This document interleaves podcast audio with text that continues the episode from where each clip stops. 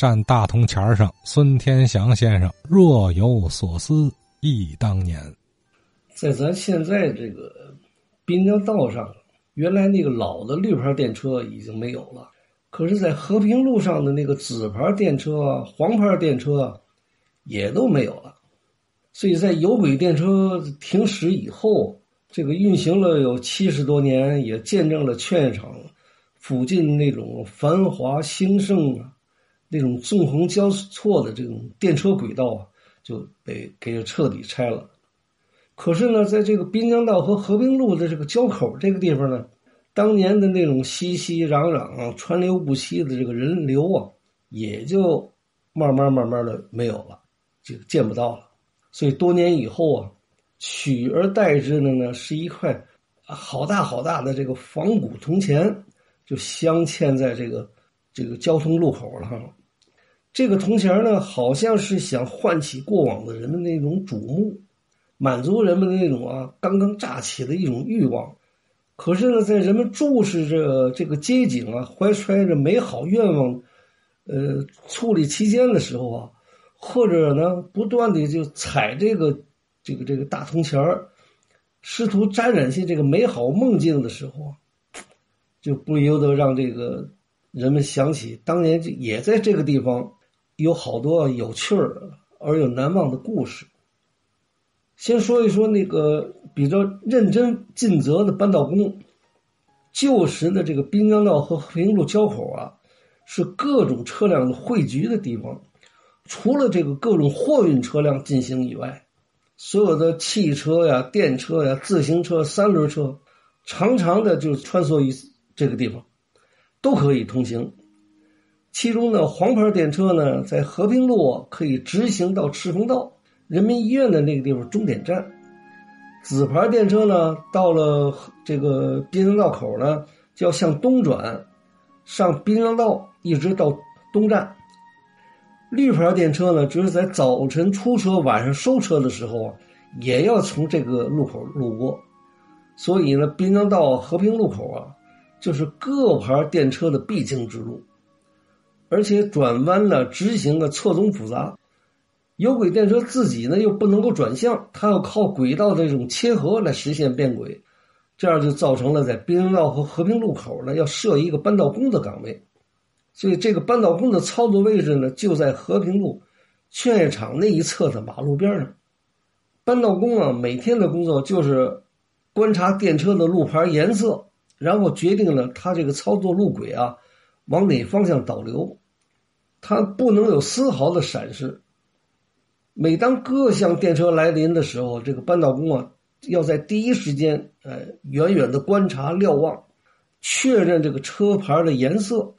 还得用祈语与跟这个电车司机要沟通。有轨电车的这个司机呢，则通过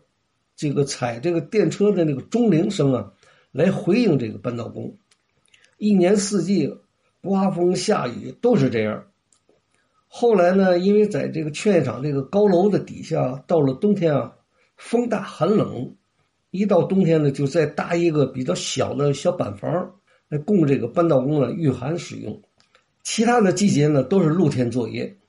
这个扳道工啊，很是紧张而且辛苦。这么大量的车流汇集在繁忙的这个滨江道和和平路口呢，常常给来来往往的人流啊造成一种交通安全的隐患。于是呢，在这个路口的四周呢，边角的地方又设有这个金属的护栏，防止人们随意的走下边道，酿成了一种危险。在这个路口呢，还有一个现象，就是有个交通民警，特别呃指挥规范，英俊潇洒。十字路口的这个靠这个东南角上，就是交通旅馆的那个那个位置啊，有一个岗亭。那是交通警察指挥过往车辆的一个处所，交警呢用手动的红绿信号这个开关控制着南来北往的行人和各种车辆。在这个岗亭里啊，有一位年轻的民警，那时候我们经常看到他。这个小伙子个子不高，圆圆的脸庞，头戴个大壳帽，身上呢这个穿上白色的这个上衣，还配着一个红领章。蓝裤子呢，缀着这个红的裤线，一副标准的制服啊，很是英姿飒爽。当早晚车流的高峰时刻呢，他会离开岗亭，站在道路中间，去现场指挥。这个时候，他的手持着一种红白相间的指挥棒，以标准的站立姿势，昂头挺胸，眼观六路，抬肩举棒，平直规范，举手投足呢气质不凡。他虽然双眼注视着前方，不时也兼顾着各个路况，偶尔呢还发出一种。行人请走便道，那位老乡注意，有车过来了。这么一种呼喊，就这个小伙子这个标准的、规范、近乎机械般的一种指挥动作，经常能够吸引到路人、游客停下来看。特别是外地来到天津的游客，总会暗暗的说：“哎呀，你看天津的警察是真帅。”所以这个路口啊，当年就成了天津劝业场游览区的一道风景了。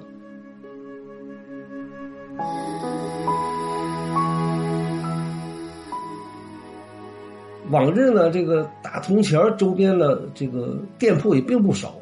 鳞次栉比。这个劝业场、光明影院、新华书店，那不必说了。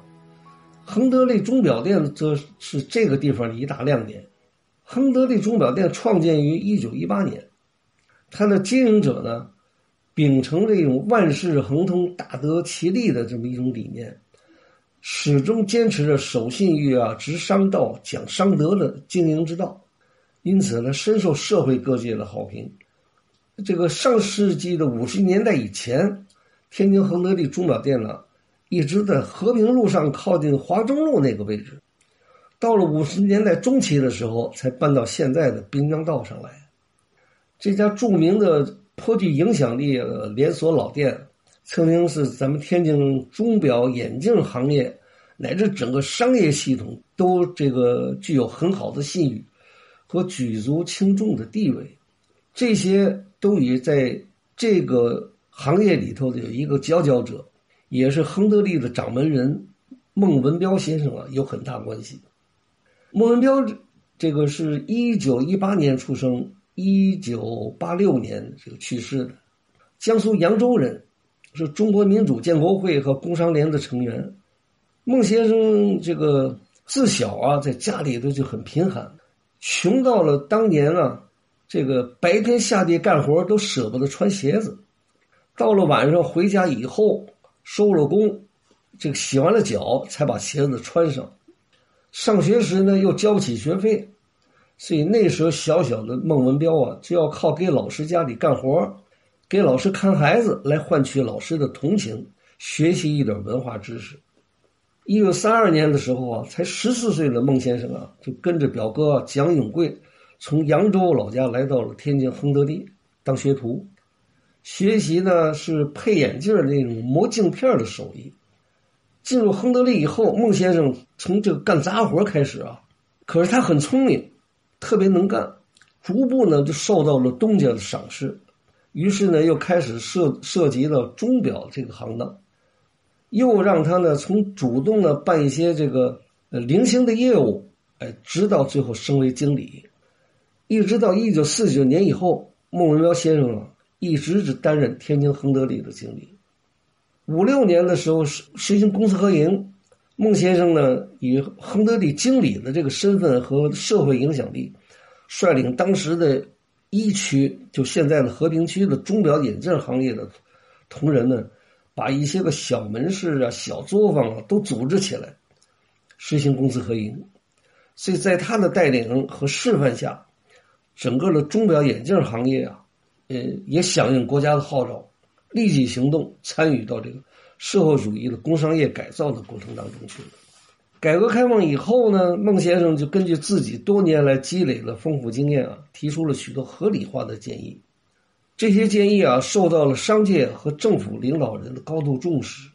特别是在时任这个副市长王公英先生的帮助下，孟先生啊，把和平区的所有专业手表店统合起来，搞成了这个知名品牌亨德利的连锁经营。进而呢，又在四郊五县。在塘沽、汉沽、大港等地扩大规模，形成了庞大而有序的一种销售体系。这一举措不仅获得了这个良好的改革示范效应，而且也取取得了相当相当好的经济效益和社会影响。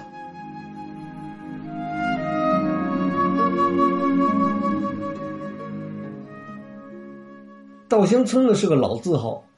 这个可是这个稻香村的字号啊，曾经惊动过市委书记。沿着咱滨江道再往西走啊。过了诚兴茶庄、华清池、新中国文具店，就到了这个孙记稻香村了。稻香村的历史呢，历史也有不少的资料。这里只是我只说一说那个文革当中保留这个字号的故事啊。六六年六月份，那时候文革突然间就起来了，一股造反的、改名之风啊盛行。附近的中学生呢，以革命无罪、造反有理的名义啊，就把文理东号、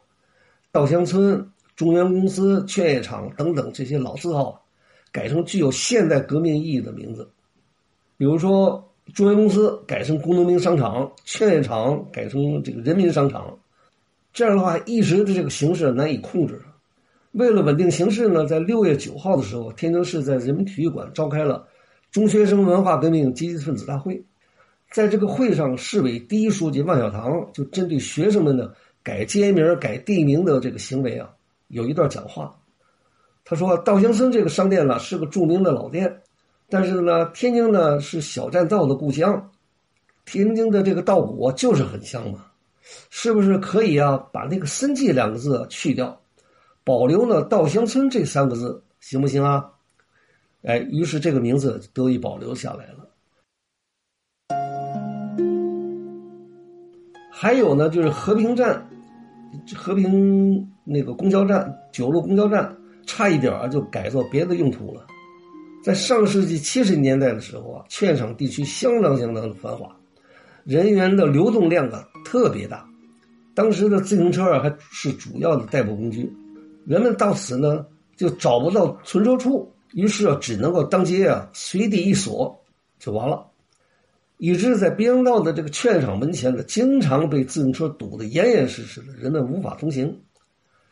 劝场周边地区呢，自行车的乱停乱放现象啊更严重了，甚至于丢车倒车这个现象啊，频频的发生，真是车满为患了。当时的社会管理呢，又缺乏有效的机制，每天街上啊，就是靠一些个大娘大妈们带个红袖章啊，就上街巡逻去了。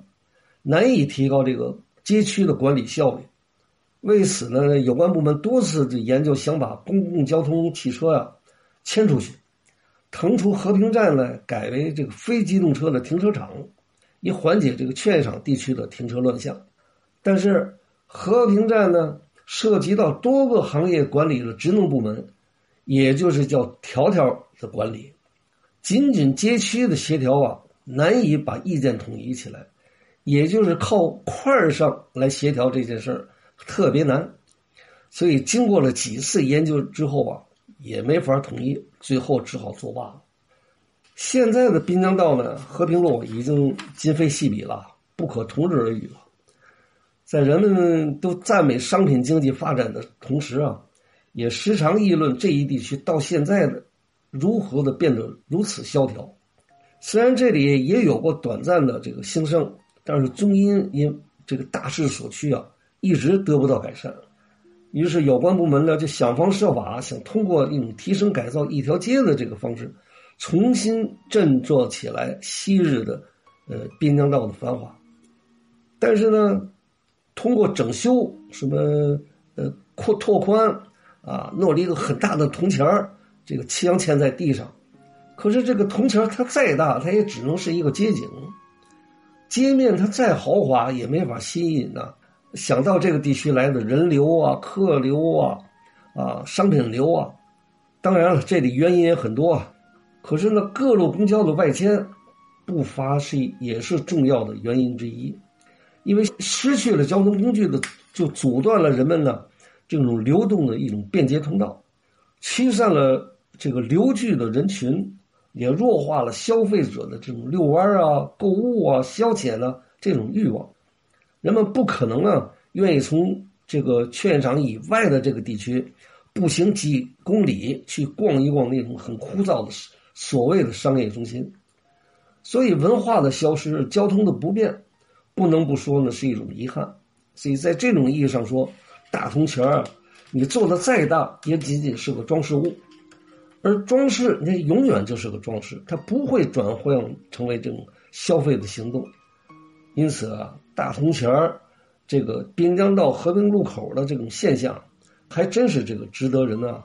认真思考的一个话题。哎，这就叫不见大铜钱儿，日日数铜钱儿；脚踩大铜钱儿，天天盼铜钱儿。好，今儿节目就到这儿，再会。